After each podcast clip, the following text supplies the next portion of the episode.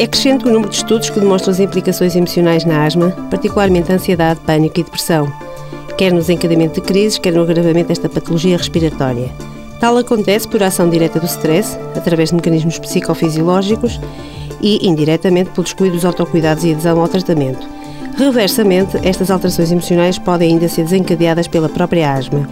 É neste contexto que se destaca o papel das intervenções psicoeducacionais e multifamiliares, que combinam a transmissão de conhecimentos direcionadas para aquilo que os asmáticos e familiares pretendem saber, com a promoção das mudanças comportamentais no sentido da melhoria da autoeficácia.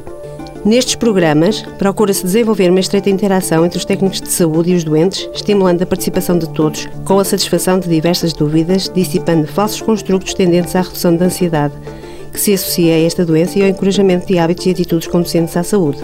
Trata-se de uma intervenção eficiente na redução de custos diretos pela menor utilização dos cuidados de saúde, serviços de urgência, consultas, hospitalizações, menor utilização de medicação e ainda nos custos indiretos pela diminuição do absentismo, menor envolvimento dos cuidadores e outros recursos. Para mais informações, consulte a página do Facebook do programa Harvard Medical School Portugal.